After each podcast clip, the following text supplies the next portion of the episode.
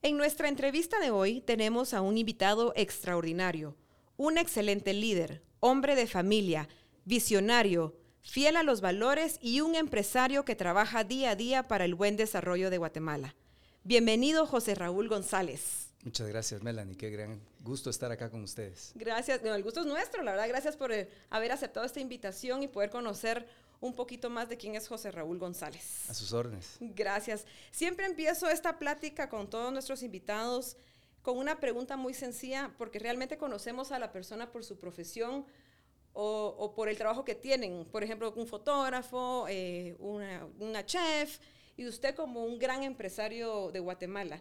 Pero quiero saber o que nos cuente un poquito quién es José Raúl González como hombre, como persona. Bueno, eh, soy el hijo de un periodista y el hijo de una secretaria comercial, de cuyo matrimonio nacimos tres.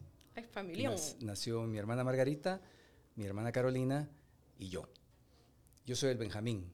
A mí me gusta decir que soy hermano de Grisela Anastasia porque soy la Cenicienta. Ay.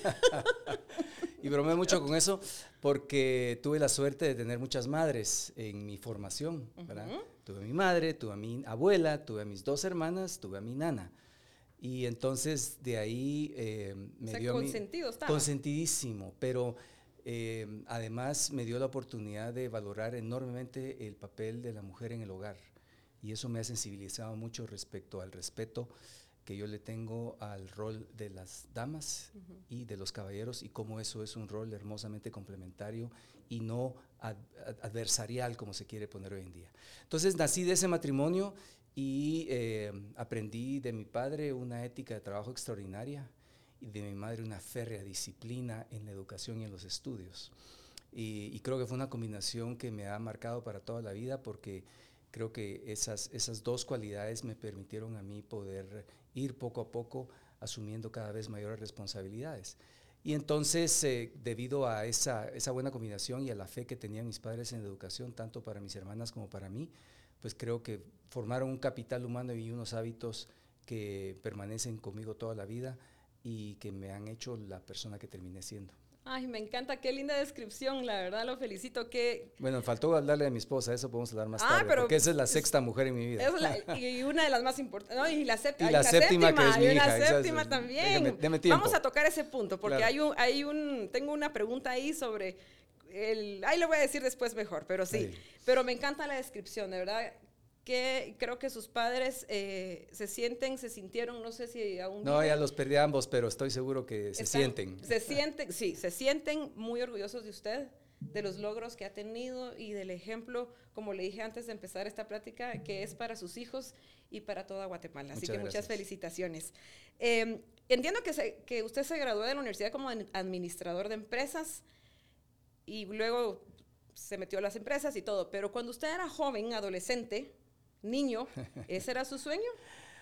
Bueno, yo em, no sabía, en realidad era, un joven como todo adolescente que en realidad no, tiene mucha conciencia de qué es lo que debería hacer, pero em, por el ejemplo de mi padre, yo quería ser periodista. Me encantaba lo que mi padre hacía, me encantaba acompañarlo al diario El Imparcial, donde él trabajó toda su vida, entrar al cuarto oscuro, revelar las fotos, él su profesión es eh, reportero gráfico, entonces eh, yo entraba a ese cuarto oscuro a ver cómo los, ese olor de los químicos lo tengo tan presente eh, en mis sentidos y ver esas imágenes cómo venían apareciendo en los químicos en blanco y negro, por supuesto, con una lucecita roja, e imaginarme qué es lo que él estaba haciendo cuando sacaba el rollo a oscuras en el cuarto y todo. Me gustaba mucho acompañarlo, lo conocía a los grandes periodistas de Guatemala, a Ramón, eh, eh, eh, perdón, a, toda esa, generación. de grandes periodistas. Ramón Blanco, sí, sí, etcétera. Entonces, me, llamaba mucho la atención. Y, él siempre me lo prohibió. ¿De verdad? sí, él era, los años 70, los años 80 eran años complicados en Guatemala.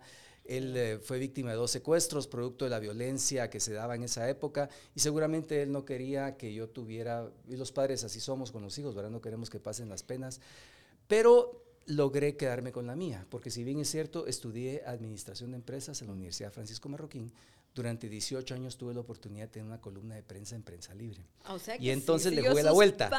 Le jugué un poquito la vuelta y en realidad todos nosotros eh, como familia le jugamos un poquito la vuelta porque mi hermana Carolina terminó siendo decana de la Facultad de Periodismo de la Universidad del Istmo.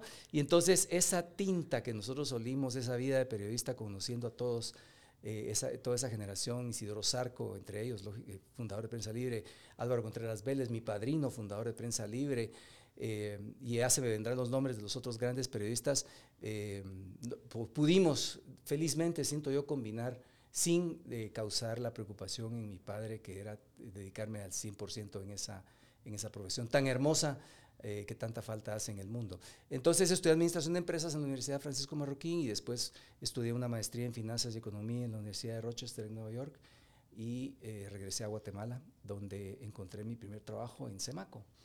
Fui gerente de finanzas de Semaco, trabajé tres años ahí. Después el ingeniero Manuel Pérez, que es el rector de la Universidad del Istmo, me invitó a participar con él en un proyecto de lanzar una nueva sociedad financiera privada del Banco de Occidente. Y entonces fui a ser el gerente general de la financiera de Occidente. Estuve por tres años. Le dimos un préstamo importante a la, en ese momento, la emboteadora La Mariposa de Guatemala, hoy CBC. Y después eh, el ingeniero Álvaro Castillo Monje y Carlos Enrique Mata eh, y Enrique Castillo Monje me invitaron a participar, a, comenzar a pagar de regreso el préstamo que les había dado. Entonces, venite a manejar las finanzas, ya. que sos bueno para dar, eso es bueno para pagar. E ingresé ahí y a la vuelta de la esquina con un abrir y cerrar de ojos pasaron 18 años, en donde éramos una pequeña emboteadora en la ciudad de Guatemala y después crecimos a Honduras, Nicaragua, a consolidar el país de Guatemala, El Salvador. Eh, y yo los dejé cuando habíamos adquirido las operaciones de Pepsi Américas en el Caribe y teníamos ya de socio a PepsiCo dentro de la organización y después ellos han seguido esa increíble carrera de continuar creciendo por toda América Latina.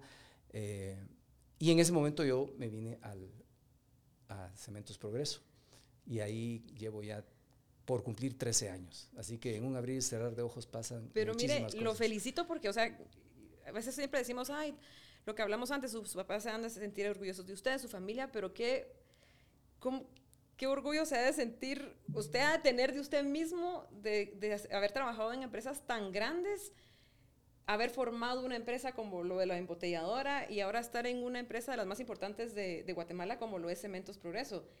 Pero usted ha encontrado obstáculos que usted en un momento pensó, no lo voy a lograr. Sí. Eh, es, es, es, un sentimiento quizá de, de, satisfacción y de enorme agradecimiento con Dios por haberme puesto las oportunidades en el camino. Y quizá el, el, eh, el mérito más importante es que yo tuve la suerte de aprovechar esas oportunidades y entendiendo por suerte como la combinación entre la oportunidad y la preparación porque uno si no compra tickets de la lotería pues nunca se la va a sacar, ¿verdad? La, la clásica que dice yo jamás me gano nada, pues es que cuánta, cada cuánto, sí, cada cuánto compras números, no, nunca, bueno, es que así no te vas a sacar nunca, no es tu suerte, no es suerte, es que nunca. Entonces, eh, tuve esa, ese ejemplo de mis padres en la ética del trabajo, en la disciplina de mi madre y, y a través de ir superando esos obstáculos, porque no son los grandes obstáculos los que representan el problema, son los pequeños obstáculos de todos los días los que lo, bajan a uno de la motocicleta. Cuando uno logra, y, es una pregunta que me han hecho muchas veces en el sentido de que usted algún día soñó llegar a donde está, yo le dije, mm, sinceramente no. Sinceramente lo que yo quería era sacar el trabajo que tenía que sacarlo en el momento que tenía que hacerlo de la mejor forma posible para poder ganar un examen con 95, con 100, y entonces que mi profesor se diera cuenta de mí y dijera que buen patojo, que pilas, y después sacar buenas notas en la universidad y un buen promedio en la universidad y graduarse con honores de la universidad, y eso me permitió que mis profesores de la universidad después me ofrecieran trabajo. Y después en el trabajo poder sacar adelante las cosas que haya que sacar.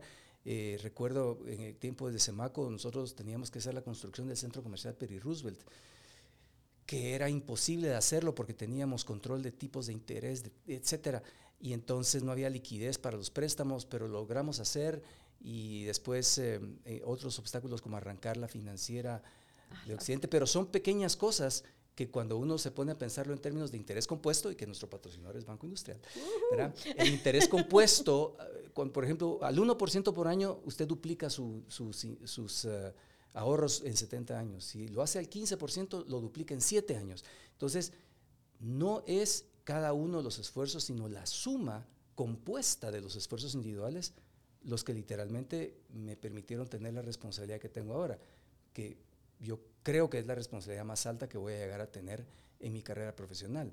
Entonces sí hay, fueron, no sé, cientos, miles de obstáculos, pero como todo en la vida es más la perseverancia que la inteligencia, es más el esfuerzo constante, permanente, eh, lo, que, lo, que logra superar todos los obstáculos. Y por eso yo no, yo no lo visualizo en términos de grandes obstáculos, sino son los pequeños obstáculos los que le meten sacadilla a uno y lo desvían a uno de esa ruta de crecimiento. O que a veces uno mismo esos pequeños obstáculos los convierte en un obstáculo que tal vez es pequeñito. Es, es, el otro refrán, ¿verdad? Es 90%, es, lo que te pasa es 90% tu actitud y 10% lo que de verdad te está pasando.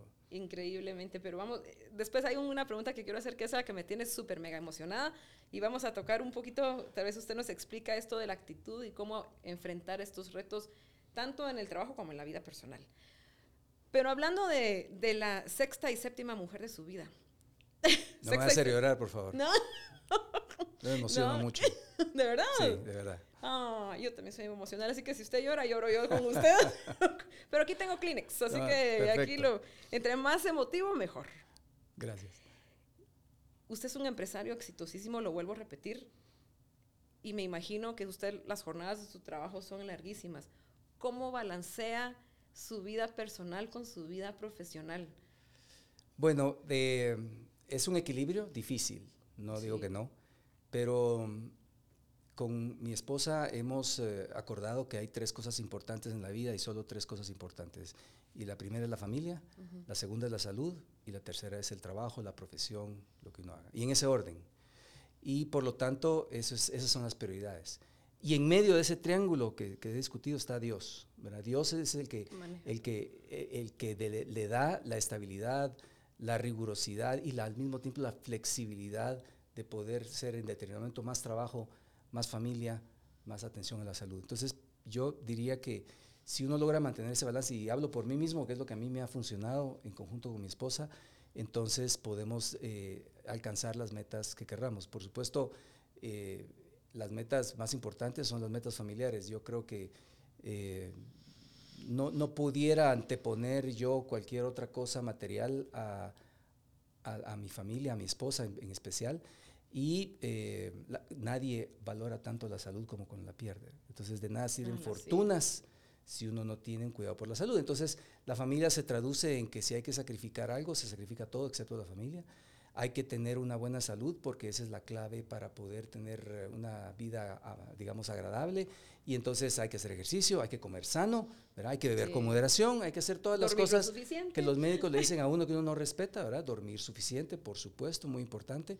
Y para eso, entonces, eh, hay que tener una vida congruente con eso y a veces a nosotros nos molestan porque a las 9 de la noche desaparecemos de donde estemos. Eso le iba a preguntar. Y, y nos vamos a dormir los mínimos 7, 6 horas que tenemos que dormir porque eh, yo me casé con una sargento mayor de las Fuerzas Especiales.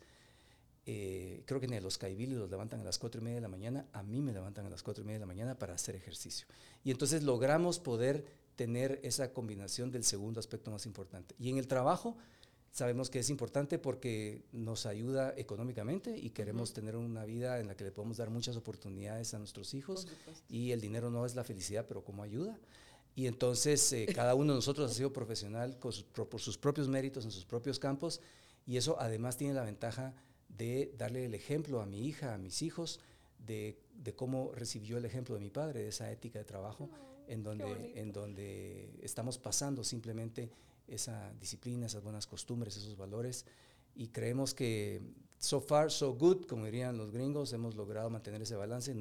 Repito, no es fácil eh, tener las responsabilidades que tiene uno, pero sin duda, y si a mí me lo preguntan, mi responsabilidad más grande no es la que tengo en Cementos Progreso, sino es mi esposa y mis hijos. Entonces, ya cuando uno tiene esa prioridad puesta, lo demás no es que sea más fácil, pero es que uno lo tiene más claro. Entonces, el proceso de toma de decisiones uno duda menos respecto hacia dónde equivocarse. Qué increíble. Yo creo que es un poco también de madurez y usted lo tiene totalmente claro lo que quiere en la vida. Y, bien dicen que detrás de un gran hombre hay una mujer extraordinaria y no dudo que su señora lo es. Sin duda. Porque lo ha acompañado en todo este trayecto de triunfo y de éxito. Y al ser usted exitoso, sin duda alguna, ella es una mujer aún más exitosa. Sin duda. Primero por tenerlo a usted de esposo y tener a sus hijos que también van a ser triunfadores como lo es usted y lo es ella. Bueno, eso es lo que estamos, ese es nuestro trabajo más importante. Cuesta a veces porque lógicamente, como usted dice, la madurez es un diferenciador muy valioso a la hora de tomar decisiones y entonces estamos tratando de que, de que en este tema de, de liderazgo familiar y de liderazgo a nivel de las empresas, las personas como los niños nunca hacen lo que los padres les dicen, sino siempre hacen lo que los padres hacen. Exacto. Entonces uno tiene que liderar adentro y afuera de la familia con el ejemplo. Y, por eso para nosotros es súper importante que nuestros hijos están, estaban desayunando, eh, porque ya se fueron algunos, lo estaban desayunando eh, esperando el bus y nosotros estábamos entrando al gimnasio a las 6 de la mañana, por ejemplo. Entonces ellos veían que poníamos nuestras acciones donde poníamos nuestras palabras. Y ese triángulo de familia, salud y trabajo, en el caso de ellos era estudios, eh, se podía demostrar que lo que lo cumplíamos nosotros y teníamos la autoridad moral de pedírselos a ellos. Y usted tocó un, punto del celular que a las 9 de la noche o deja de trabajar para irse a dormir. ¿Sí tiene esa, esa costumbre o, esa rutina? Mira, no, es, no es tan difícil. Yo a las 9 de la noche ya no funciono. Pero yo siento que ahora es como un apego que las personas tienen o tenemos, porque tampoco voy a decir que yo soy santa la devoción de nadie, de estar con el teléfono y... No, ya, eh, por supuesto, hay muchas tentaciones y uno no puedes eh, ser 100% perfecto y sí, a veces uno se queda con el teléfono a la tarde, pero se queda baboseando en otras cosas, no en cosas de trabajo. Y entonces yo tengo unos podcasts que me gustan escuchar y yo me duermo escuchando los podcasts porque eso me permite a mí dejar de pensar en los trabajos del día a día. Lo que, el problema cuando uno se duerme es que está pensando, mañana tengo que hacer, mañana tengo que hacer, mañana tengo que hacer. A veces uno ni duerme de estar pensando. Exactamente. Entonces, en mi época decían, mire, escriba lo que tiene que hacer porque así usted se lo pasa el problema al papel y el papel se queda, se puede dormir.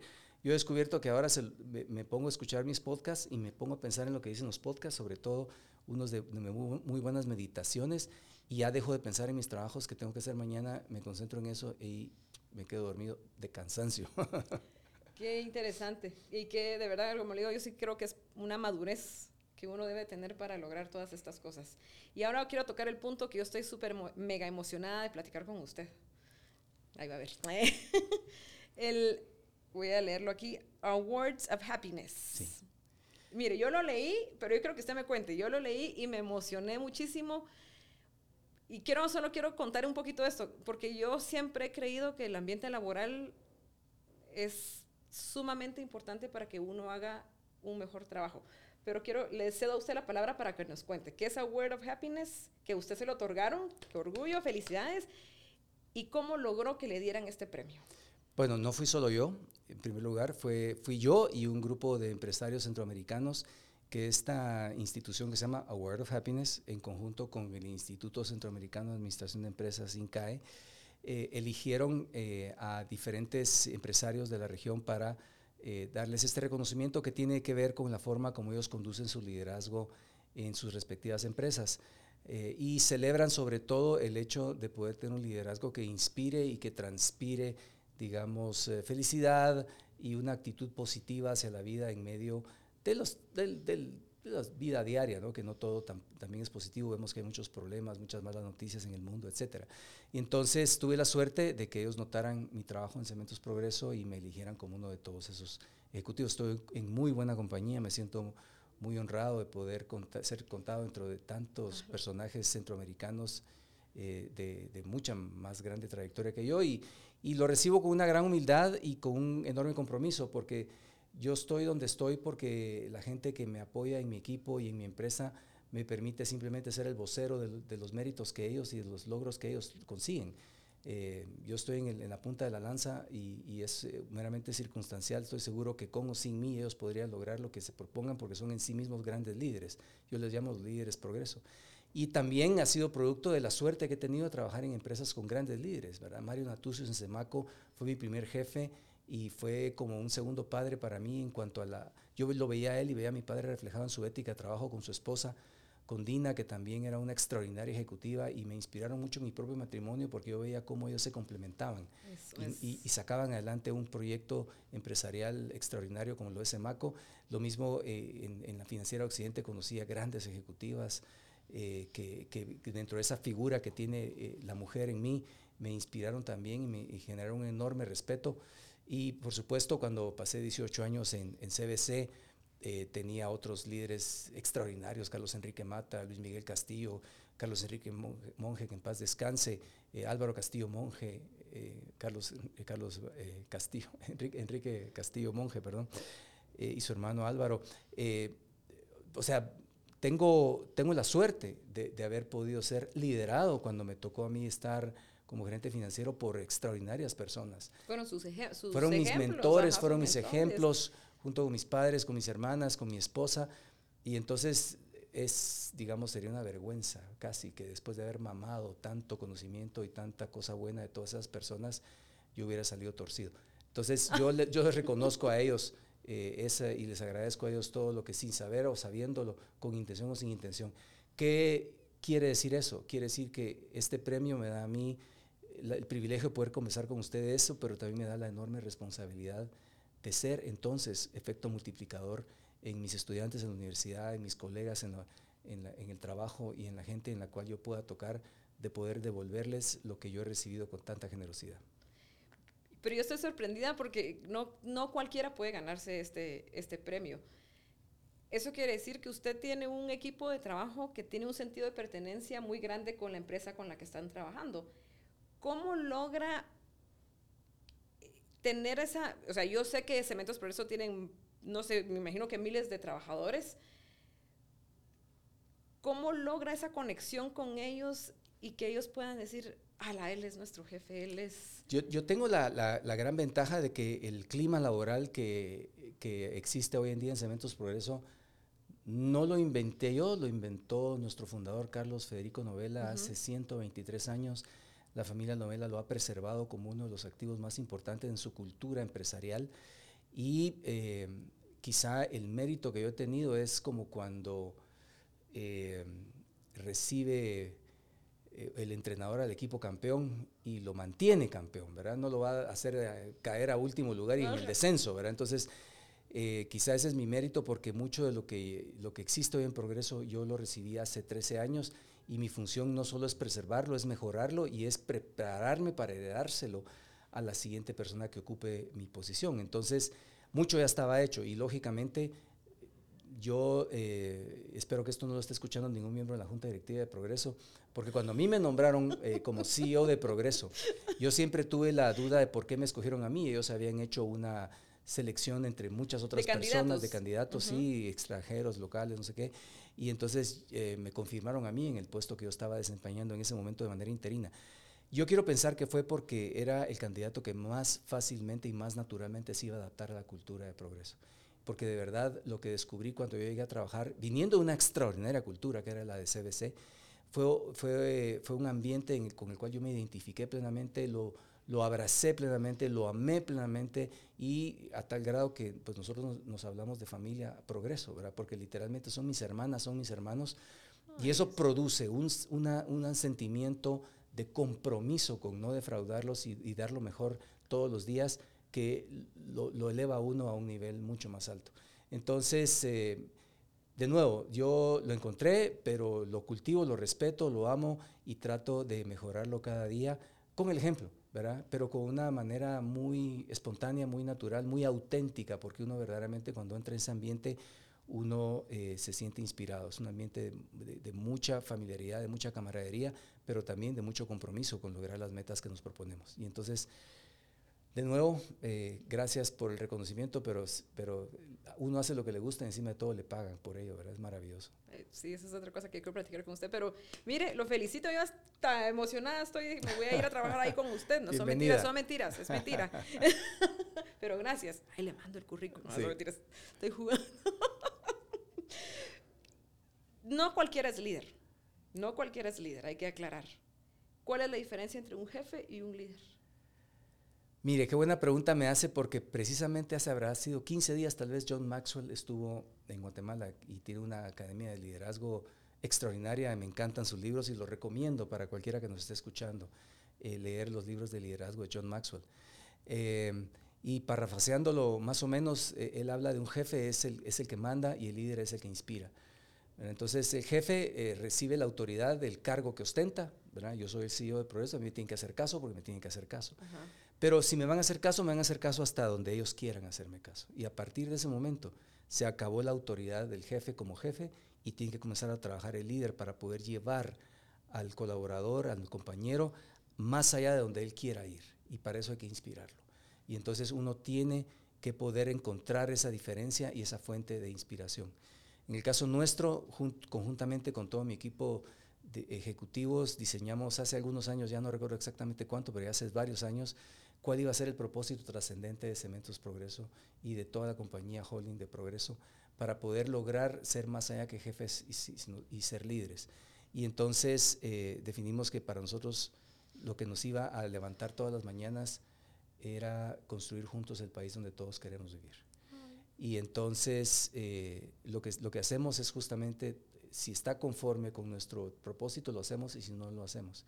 Y, para nosotros eh, ese, ese propósito quiere decir que no solo estamos vendiendo cemento, agregados, eh, materiales de construcción, cal, sino que literalmente tenemos que ir más allá en nuestras actitudes y en nuestras competencias para poder catalizar esa energía en construir un mejor país donde estemos. Estamos en Guatemala, en Belice, en Honduras, en Costa Rica, en Panamá, en Colombia. no importa dónde estemos, porque, y, tuvimos un debate si deberíamos de poner ahora que estamos en siete países, en la región donde queremos eh, vivir. Y yo, eh, ahí sí de jefe, ¿verdad? Yo de jefe veté, veté la palabra región, porque yo me identifico mucho, como le decía, con la, la meta inmediata. Si lo que tenemos que lograr es la meta inmediata, es sacar 100 en ese examen, es sacar adelante esa tarea tan difícil y sacarla bien. Y entonces lo que inspire a mis colaboradores de Costa Rica es construir el país donde ellos viven, donde estoy seguro que quieren vivir sus hijos, sus nietos. Construir una región para mí es un concepto demasiado abstracto, demasiado generalista, y un tico quiere hacer Costa Rica grande. Un guatemalteco queremos construir nuestro país como donde todos queremos vivir y que la gente no siga emigrando. Pero cada uno en su, en, su ranchito, ¿verdad? Y entonces me parecía que la frase construir el país donde todos queremos vivir nos hacía más locales y nos ponía más accesible e inmediatamente alcanzable la meta de construir el país. Y entonces, eh, it's good to be the king, y quité la palabra región y puse la palabra país. Entonces, eh, de esa manera queremos inspirar a nuestra gente, de esa manera queremos que ellos inspiren a sus colaboradores también y poder entonces trascender que es a final de cuentas lo que ha hecho grande a Progreso. Progreso ha trascendido por 123 años porque ha sido un líder en el campo económico, sí, porque tenemos buenos resultados, pero también en el campo social y especialmente en el campo medioambiental. Y eso nos ha permitido tener licencia social para eh, seguir operando en todos los países donde estamos. Pues lo felicito de verdad, José Raúl, qué interesante, qué mm, Qué, qué, emoción, la verdad, platicar con usted y conocer a un líder como usted. Es de gran inspiración. Hay una pregunta que, que quiero hacerle que últimamente yo la he tenido en mi cabeza porque no sé si yo la he encontrado para mí. Pero quiero preguntarle, y yo estoy segura que me va a contestar positivamente, ¿usted encontró el propósito de su vida? Sí, sí. Em, me costó encontrarlo porque, digamos, el propósito en la vida eh, devolviendo lo que usted dijo, la madurez. La madurez le va a uno dando una, digamos, eh, un sentido más eh, conciso del propósito de la vida. Eh, y cuanto más conciso y más concreto sea, es, es, mucho más fácil. Em, para mí mi propósito en la vida es ser ejemplo. Ser ejemplo para todas las personas con las que me relacione. Particularmente ahorita me tiene más angustiado ser un buen ejemplo para mis hijos, lógicamente, ¿verdad? Pero cuando llego a la oficina tengo que ser un buen ejemplo para, mis colaboradores. Nosotros en Progreso tenemos un código de valores, ética y conducta en donde si el jefe no es el ejemplo de ese código de ética y conducta, en practicar la solidaridad, el liderazgo genuino, el compromiso con la sostenibilidad de la empresa, eh, si yo no practico lo que yo digo, voy a ser un muy mal ejemplo y, por lo tanto voy a perder completamente toda la legitimidad sobre poder exigir a la gente que comparta y viva, decimos nosotros, modele y viva los valores del COVEC. Y, por supuesto, nosotros somos muy estrictos por en nuestro eje, hay un eje de la agenda de liderazgo que, que, define los comportamientos de progreso, que habla sobre el bienestar y somos muy estrictos en los temas de salud y seguridad ocupacional. Yo jamás podría llegar a una planta sin tener todo mi equipo de protección personal, sin tomarme de las barandas cuando esté subiendo y bajando las gradas. Dios guarde, texteando y caminando al mismo tiempo. Y peor, sin, peor en carros sin cinturón de seguridad. Entonces, para poder ser un líder, para poder influir positivamente sobre los demás, hay que dar el ejemplo. Y entonces mi propósito es ser un buen ejemplo para mis hijos, ser un buen ejemplo para mi esposa, ser un buen ejemplo para mis colaboradores, ser un buen ejemplo para mis conciudadanos. Y si me muero siendo un buen ejemplo, para mí que pongan en mi tumba fue buen ejemplo y con eso me daré por bien servido en esta vida. Ay, por eso es que es un gran líder. Es un gran ejemplo y por eso es que es un gran líder. ¿Qué es el éxito para usted? El éxito. Bueno, si tuviera que definir qué es el éxito, le diría yo que es estar en paz para mí estar en paz, si estoy en paz, si me duermo a los 30 segundos de haber cerrado los ojos ese día, eh, estoy en paz. Y estar en paz para mí es lo más importante, estar en paz con Dios, mm. estar en paz con mi esposa, con mi familia, conmigo mismo, satisfecho de lo que, de, que, de que lo que estoy haciendo está en línea con, mi propósito, eh, está en línea con mis valores eh, y por supuesto, eh, eso no quiere decir que yo vaya a ser un, monje Shaolin, que voy a vivir en, la, en una... No, pues cada quien haga lo que quiera, ¿no? Al final de cuentas, si para esa persona eso es la paz, ese es el éxito, bienvenido. pero no hay que confundir, digamos, el éxito generalmente se, se mide en términos de, de, éxito económico. Y, y, de nuevo, yo no me peleo para nada con la riqueza, pero si tuviera que tener éxito económico a cambio de sacrificar a mi familia, por ejemplo, no estaría en paz. Y entonces, ¿para qué uno quiere tanto dinero? Decía la Madre Teresa, la mayor pobreza es la soledad. Entonces yo con mi gran cuenta de cheques en el banco, pero sin familia. ¿Para qué? ¿Para qué? Entonces, eh, ¿y cuánto de eso me voy a llevar igual más allá? Así le dijo al Señor, insensato, esta noche pediré tu alma, ¿verdad? Después de estar tranquilo, tengo mis graneros llenos, mis vacas gordas y todo, pues esta noche pediré tu alma. Entonces esa paz con Dios especialmente para mí es sobrenatural y es eh, una fuente de energía y de, paz que se, retroalimenta a sí misma, ¿verdad? Cuanto más paz, más éxito y así sucesivamente. Entonces, eh, esa, es para mí la definición de éxito. Me encanta la respuesta, la verdad. Qué mejor que vivir, acostarse cada noche tranquilo, con el alma en paz y despertar cada mañana agradecido y poder arrancar con esa misma paz que y ser mejor cada día. Sí, darle un beso a su esposa antes de dormir y levantarse lo primero que hacer es darle otro beso a su esposa. Ay, qué lindo. Esa es una buena medida de éxito. Eh, creo que es la mejor. creo que es la mejor. ¿Cómo mantiene la creatividad e innovación en su empresa? Bueno, em, yo le diría que la forma más em, eficaz tal vez de mantener la creatividad y la innovación es celebrando el fracaso. Porque en Guatemala nosotros tendemos a asociar el fracaso con vergüenza y con algún, algún algo de alguna manera peyorativa, ¿verdad? Ese tipo es un fracasado porque quebró, es un fracasado, es un perdedor, exactamente. Mientras que en otras culturas eh, el fracaso es un motivo de aprendizaje, es un motivo no para, no para olvidarse de la actividad empresarial, lo que sea que uno haga, sino, sino es para levantarse, sacudirse el polvo y seguir adelante. Los grandes empresarios estadounidenses y los que celebramos hoy en día, todos tuvieron sus fracasos, quebraron, eh, por muy bien que, digamos, hasta el mismo Steve Jobs, que lo echaron de, su propia compañía. qué? fracaso más grande, pero regresó. Se y levantó y con más ganas. Entonces, en, en Guatemala nosotros tenemos que aprender a ver el fracaso como una fuente de aprendizaje en la cual eh, nosotros, lejos de condenarla, sepamos celebrarla y decir, ¿qué fue lo que aprendiste? Porque dichoso que fracasaste porque aprendiste. Yo siempre le decía a mis hijos, mi hijo Javier es un jugador de fútbol extraordinario y eh, estaba tan apasionado que él salía llorando del partido cuando perdían. ¿verdad? Y yo le decía, me gusta que, que, salgas llorando. Porque sufriendo. El, el, el, carácter se forja en la derrota, no en la victoria. Entonces, prefiero que, salgas llorando de un partido en el que sabes que pudiste haber dado más, haber ganado por goleada jugando de manera mediocre.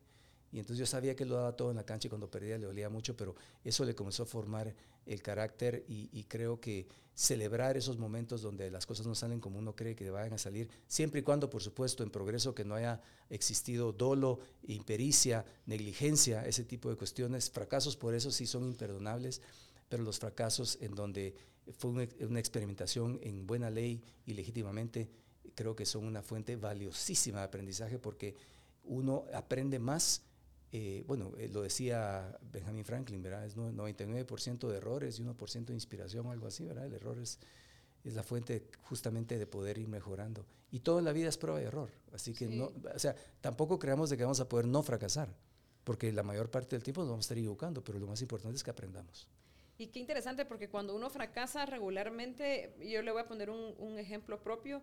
Yo tenía un proyecto hace muchos años atrás en mente e intenté hacerlo intenté lograr mi objetivo, fracasé, pero mi error fue que no lo volví a intentar hacer. Y creo que la mayoría de personas eso es lo que nos pasa. Sí, yo en algunas frecuentemente escucho, no, eso ya lo probamos y fracasamos. Y la pregunta es, ¿cómo sabes que lo probaste y que lo vas a hacer de la misma manera en circunstancias diferentes? O sea, no es ya lo probamos y fracasamos, ya lo probamos y aprendimos que para que cuando lo volvamos a hacer, lo hagamos de manera, y volvamos a fracasar, pero aprendimos otra cosa. Entonces, eso es lo que, lo que yo trato de, de impulsar en, en, la compañía, de que el fracaso, el error, eh, los, er, eh, no, no, se vean como un motivo de vergüenza, sino como un motivo. Y si yo soy el primero en condenar este tipo de cosas, yo descalifico totalmente toda la, la tesis. Eh, el otro día eh, el equipo de ingenieros eh, del Departamento de Investigación y Desarrollo me presentó la idea de traer una impresora 3D. Y entonces les dije, miren, ¿y qué vamos a hacer con una impresora 3D? Pues eh, podemos definir si tal vez en el futuro tenemos un nuevo mecanismo de construcción de casas, porque es una casa, se puede construir en 24 horas, ¿verdad? Entonces, bueno, y si descubrimos que eso es un fracaso, ¿qué hacemos? Bueno, quiere decir que aprendimos. Entonces les dije, o aprendemos o tenemos un nuevo negocio, démosle. Porque de las dos maneras ganamos.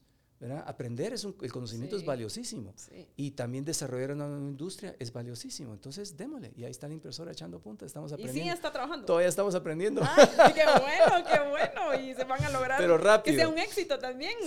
¿Y qué consejo me daría a mí y a todas las personas que nos están viendo para poder tener esa valentía de haber, o sea, después de haber fracasado, volver a empezar de cero y decir, tal vez no lo vuelva a lograr porque no tampoco es como las películas que pasa toda la película y es el happy ending después, sino, sino que posiblemente volvamos a fracasar, pero tenemos que volver a levantarnos. Sí, esto es una, es una pregunta muy interesante porque yo he descubierto la respuesta en un psicólogo canadiense que se llama Jordan Peterson. Extraordinario hombre, es, ese tipo eh, vale todo su peso en oro y da muy buenos consejos. Y el punto, creo yo, de, cómo enfrentar el fracaso es eh, lo que platicábamos anteriormente, es cuál es su propósito. Porque el propósito es lo que lo mantiene a uno con vida. Y él curiosamente dice, yo se lo pregunté a mi hijo de 16 años el otro día, ¿cuál es tu propósito en la vida? Y él me contestó, ser feliz. Y esa es normalmente la respuesta que todos damos, ser feliz. Y Jordan Peterson dice, miren, ese es el peor propósito que ustedes pueden tener, porque no lo van a lograr, porque la vida no es felicidad. Quisiéramos que fuera felicidad, pero ya pasó el paraíso terrenal. La vida es sufrimiento, es dolor y a veces es felicidad. Entonces, si ustedes se proponen ser felices en la vida, van a, ser, van a tener un propósito inalcanzable, porque el día en que les pase algo, eh, tengo una, una, tragedia, un pariente, algo por el estilo, ese día van a ser infelices y ese día no pudo haber terminado su propósito. Entonces, lo que los va a hacerse levantar todos los días es su propósito.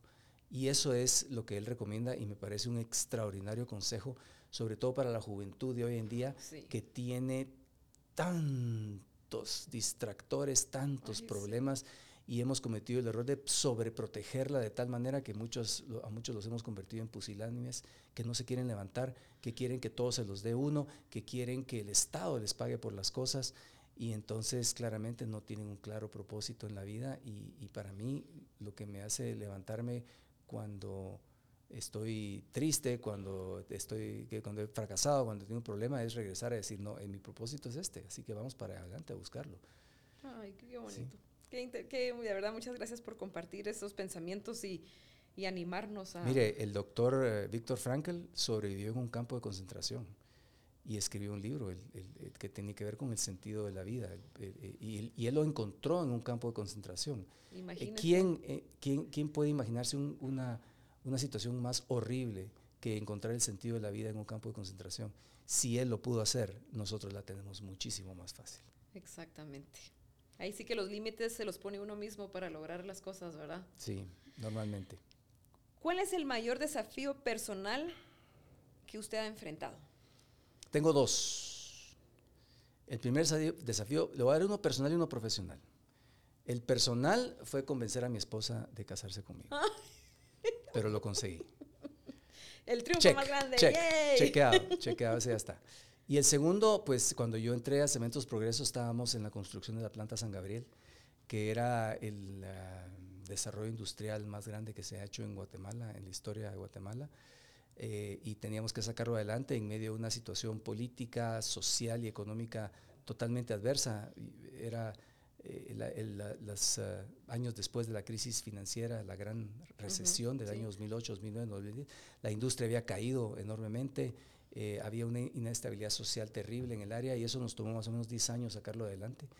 Y creo que espero que no va a tener otro desafío más grande que ese, porque ese sí lo sudamos toda la organización y toda la junta directiva pero convencidos de que era lo mejor para Guatemala eh, y convencidos de que era eh, alineado a nuestro propósito. Todos eh, pasamos por lo que Winston Churchill diría, la sangre, el sudor y las lágrimas de sacar adelante ese proyecto y, funciona, gracias a Dios hoy está funcionando, pero lo más satisfactorio para mí de ese reto profesional es que cumplimos las promesas que dijimos y dijimos que íbamos a llevar desarrollo económico y social al área, dijimos que íbamos a dar educación y capacitación para la mujer, y todo lo hemos cumplido y nos falta mucho por hacer porque obviamente no se puede cambiar una realidad de la noche a la mañana, pero eh, ahora exportamos flores en San Juan Zacatepec, exportamos el café de las comunidades. Ahora estamos cultivando eh, otros eh, vegetales que les dan mejores ingresos. Las mujeres están capacitadas, las mujeres tienen autoestima, los chicos están estudiando en el Colegio Enrique Nobel Alvarado, la próxima generación se está preparando. ustedes piensan en todo, o sea, no solo en... Tratamos de darle sostenibilidad, esa, esa, esa triple fórmula de la sostenibilidad económica, sostenibilidad social y sostenibilidad medioambiental.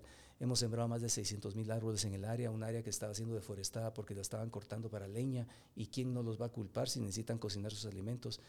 Ha habido muchas cosas muy hermosas que han ocurrido en, la región y, entonces, eh, a pesar de que fue un proyecto que representó el reto más difícil de mi vida, con un gran equipo de gente que tuvimos en ese momento, con una fe enorme en, Guatemala, eh, pues ahí está, orgullosamente operando y promoviendo el desarrollo económico y social de Guatemala. Ay, qué increíble. Excelente. Ahora vamos a pasar a un segmento que se llama Preguntón. Uy. Son preguntas de no tanto como empresario, sino como José Raúl. Okay. Estamos puede, puede contestar con una palabra si usted quiere o puede extenderse un poquito, pero lo ideal es así como corto. Breve. Muy bien, muy bien. Soy obediente. Son poquitas preguntas. La primera. ¿Quién o qué es su mayor inspiración para continuar siendo el hombre exitoso que es? Mi esposa. ¿Cómo le gustaría ser recordado? Como un buen ejemplo. Y lo dijo durante nuestra plática. ¿Con qué personaje de la vida real o de ficción se tomaría un café para hablar de la vida? Sin duda me tomaría un café con don Carlos Federico Novela y le preguntaría a don Carlos cómo vamos y qué consejos me da. ¿Qué le diría a José Raúl adolescente? Estudia más. ¿Qué le falta por hacer a José Raúl? Me falta escribir un libro. Dicen que todo hombre debe tener un hijo, sembrar un árbol y escribir un libro. Y, me falta escribir el libro. Muy bien, y seguro lo va a lograr. Espero que sí. Yo hasta vi una conferencia que dio de TEDx. Eh, sí. Pero sí. en inglés. Sí. Lo felicito. Gracias. ¿Cuáles son los tres aprendizajes de vida que ha tenido hasta este momento? Bueno, eh, los tres que le decía, que lo más importante en la vida es su familia, cuidar de su salud y tener una, una carrera profesional que sea satisfactoria y que deje una, un legado eh, que pueda continuar lo que usted recibió de los uh, mentores que tuvo. José Raúl, estoy encantada con esta plática. No sentí el tiempo. ¿Ya pasó? Ya pasó el tiempo, increíblemente. Eh, sí, tiene una vida interesante, profesional, es un hombre exitoso, es un, un ejemplo, una inspiración En lo personal, sé que para muchas personas eh, que nos van a ver, usted es una motivación de verdad. Muchas es gracias. un ejemplo.